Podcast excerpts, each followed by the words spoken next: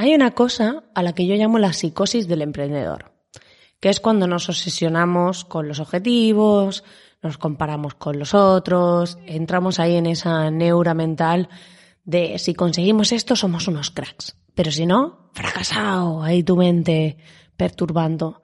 Pues íbamos a hablar de este tema y de cómo salir de ahí.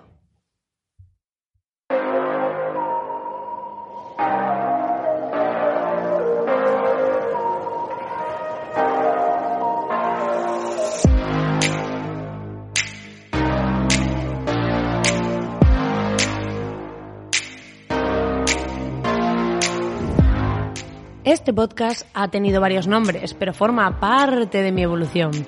Sea lo que tengo claro en la vida es que las personas evolucionan o permanecen muertas en vida, y sin duda yo no soy de las segundas. Mi nombre es Marina Miller y me considero una estratega digital disruptiva que ha llegado al online para revolucionar un poco este gallinero digital y sacar a toda la gente que pueda de su zona de confort, por lo menos para abrirle la mente y cuestionarse todo. Si quieres unirte a esta revolución, solo tienes que ir a espabilismo.com y sumarte a la comunidad. Ya aviso que esto va a ser espabilado, así que si lees hasta el final de la web, hay sorpresa. Recuerda que lo bueno de ir solo es que nadie te incomoda, pero que lo mágico siempre está al otro lado de la incomodidad.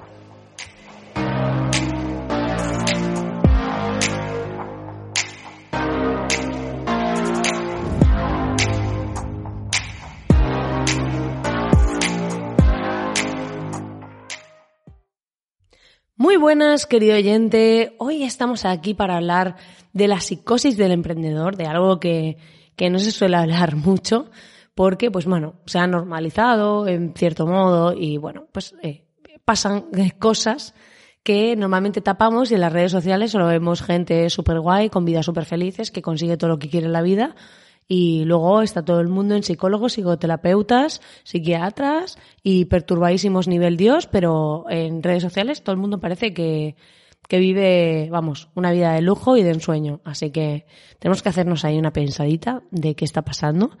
Pero antes de nada decir que quedan las últimas entradas con descuento para el evento del 12 de marzo. Así que si quieres venirte y conseguir tu plaza, pues solo tienes que ir a espabilismo.com barra enfocados y ahí podrás ver todo el contenido del evento y demás. Dicho esto, vamos a pasar a hablar de todo este tema de la psicosis del emprendedor, de cómo nos afecta y de pues qué está produciendo en nuestra vida y cuáles son esas neuras que tenemos y cómo salir de ellas. Desde mi humilde punto de vista, desde cómo yo lo he vivido y cómo lo he gestionado o cuál es mi interpretación. Y así pues sumamos puntos de vista que al final son la vista desde un punto. Por lo tanto, mientras más tengamos, pues mejor podemos tomar decisiones.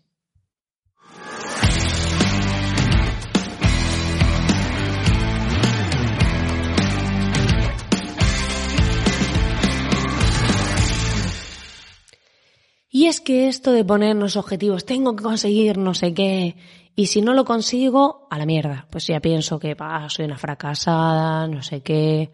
Voy a cada uno el discurso mental que tenga. A mí me pasa mucho eso. Em, y si lo consigo, puto amo, eres el puto rey, madre mía, qué crack, tal. Eso nos hace vivir en una espiral eh, de sube, bueno, una montaña rusa, esa famosa montaña rusa emocional, que al final es una mala gestión por vincularnos totalmente al resultado. O sea, estamos identificados a tope con nuestro ego y es como, si consigo esto, soy un máquina y si no lo consigo, no valgo nada o ya no soy un máquina. Y realmente Em, yo estoy aplicando lo que estoy aprendiendo en un libro muy chulo que se llama Dejar ir.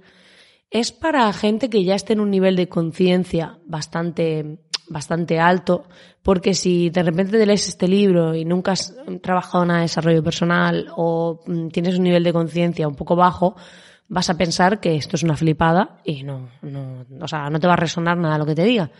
Pero no pasa nada, hay distintos niveles de conciencia y cada persona está en su viaje, en su proceso, y yo comparto simplemente mi visión, mi punto de vista. Al que le sirva bien, al que no, pues dice, mira Marina, a mí lo que me has contado, yo no me identifico nada, a mí no me sirve de nada, pues nada, pues ya has perdido aquí un ratito de tu tiempo y para mí nunca es perder nada porque siempre se puede aprender algo si uno está dispuesto a aprender.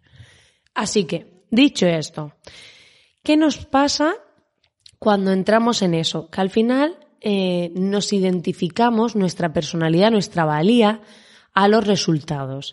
Y esto es súper dañino. Es súper dañino porque siempre va a haber cosas que nos salgan bien y siempre va a haber cosas que nos salgan mal. Y esto se ve muy claro cuando tú de repente entras en neurosis cada vez que algo te sale mal. Ahí estás súper identificado, porque si estás bien, o sea, si te pasa, consigues un objetivo y te pasa algo bueno, estás como súper arriba, y si te sale mal, estás súper abajo. Entonces, ahí es el momento de detectar de que algo pasa. Oye, pues mira, estoy súper identificada con mi personaje, con mi ego, llámalo como quieras, y cada vez que hago algo, pues em, todo depende, mi mundo depende de lo que pase fuera de mí. ¿Qué pasa? Que hay gente que está súper conectada, que yo todavía no estoy ahí, pero estoy trabajando en ello, que eh, no importa lo que pase fuera. Es decir, hacen las cosas no por lo que pasen eh, con esas cosas, sino realmente por hacerlas. Porque forma parte del proceso, porque forma parte de su viaje, porque forma parte de su aprendizaje, pero no piensan en cuánto voy a conseguir, si no lo consigo, va, entonces ya no valgo. No, su valía no depende del resultado. Y hay gente que esto lo tiene muy trabajado. Y es como, eh, consigo mm, mi objetivo, todo está bien. No lo consigo, también está bien. Porque he aprendido un montón de cosas. No me peleo con la vida. Dejo de pelearme con el resultado, con conseguirlo, con demostrar. Porque normalmente ese, esa consecución tiene un valor por el efecto de la comparativa. Es como si yo, por ejemplo, nunca he montado un evento y viniesen 30 personas, para mí ya sería un logro porque han venido 30, pero si lo comparo con los eventos de otras personas, ya mi objetivo a lo mejor son 200 o 100 o las que sean. Entonces, ¿qué pasa? Que si no consigo ese objetivo, me voy a sentir que yo no valgo porque otros sí lo consiguen. Pero si yo hubiese eliminado el factor comparativa, todo estaría bien. La gente que hubiese venido estaría bien, nada sería ni mucho ni poco, porque todo estaría basado en mi criterio sin compararlo con el de nadie. ¿Esto se entiende? Es que yo a veces explico las cosas modo trabalenguas y no sé si, si queda muy claro. Pero para mí, cuando aprendes a, a estar en paz con lo que pasa, sea mejor, sea peor, consigas más, consigas menos. Hay veces que en tu vida habrá cosas que, que no consigas y habrá cosas que consigas. Pero no valdrás ni más cuando las consigas ni menos cuando no. Porque la vida es como un sube y baja. Hay momentos buenos, momentos malos, gente que se hace rica, gente que lo pierde todo, gente que, o sea, vive en distintas etapas, distintas circunstancias y distintas cosas. Y si lo que somos, si lo que pensamos sobre nosotros mismos se identifica con esos logros, con esas metas, con esos resultados, al final vamos, al final vamos a vivir una vida de sufrimiento todo el tiempo. Porque vamos a estar en esa vida de, de tensión, de si lo consigo estoy bien, si no estoy mal. Entonces, yo busco la paz. Yo busco ese equilibrio de decir, oye, a veces he conseguido esto, estoy contenta, pero tampoco entusiasmadísima. Y si no lo consigo, pues oye, algo tengo que aprender de esta situación. Pues mira todo lo que he aprendido, aunque no lo haya conseguido. La próxima vez me saldrá mejor. No que cuando nos fustigamos, cuando no conseguimos algo, lo único que hacemos es bloquearnos. Y en vez de ver la manera de hacerlo la siguiente vez mejor, nos bloqueamos incluso a veces que no lo queremos volver a hacer. De esa manera no avanzamos. Simplemente es como decir, oye, eh, como cuando era pequeño he intentado andar, me he caído y ya no voy a volver a andar en la vida. No, ¿por qué no? Me he caído, he aprendido que así no lo puedo hacer, voy a intentarlo otra vez, voy a seguir avanzando.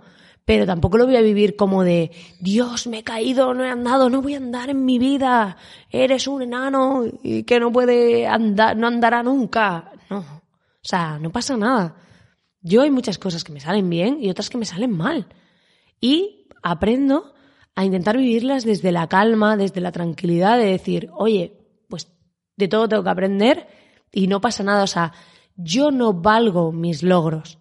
Yo soy, o sea, yo valgo independientemente de mis logros. Mis logros no son el reflejo de mi valía. Porque si no, siempre vas a tener que tener cosas que te demuestren que vales. Y vivir pendiente de esas cosas va a ser un puto sufrimiento. Porque cuando no te salgan, vas a estar ancladísimo a tengo que conseguir esto, tengo que conseguir lo otro, tengo que conseguir tal, y vas a estar siempre sufriendo. En cambio, si vemos a la gente que está tranquila, que vive en paz, no se preocupa tanto de las metas, no se preocupa tanto de los resultados.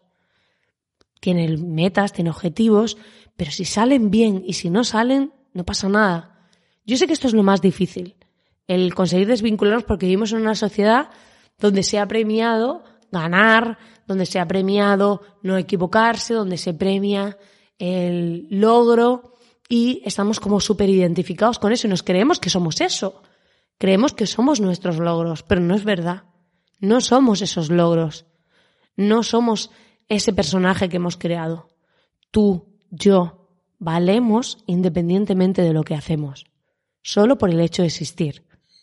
Así que cada uno va aprendiendo lo, lo que puede, va intentando nutrirse para cada día ser un ser humano mejor, para cada día hacer las cosas mejor. Y es de lo que se trata. Y habrá cosas que haré que me equivocaré.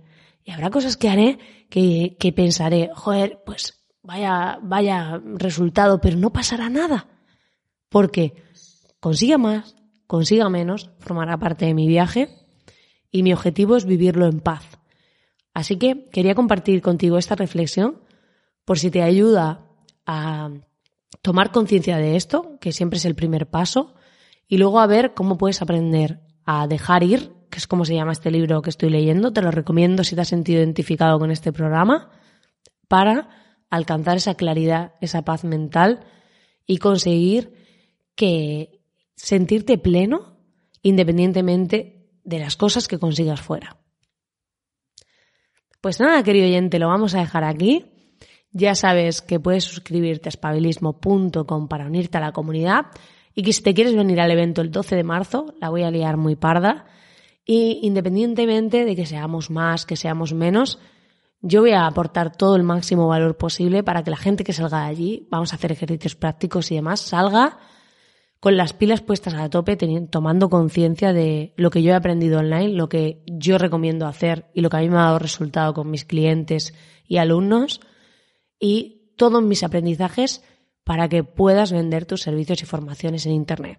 Y si no tienes, pues para que puedas lanzarlos y cómo crearlos bien desde la base. Así que puedes ir a espabilismo.com barra enfocados y comprar tu entrada para venirte al evento. Nos vemos muy pronto en el siguiente programa y si te vienes al evento, pues el 12 de marzo en Barcelona online. Te mando un fortísimo abrazo.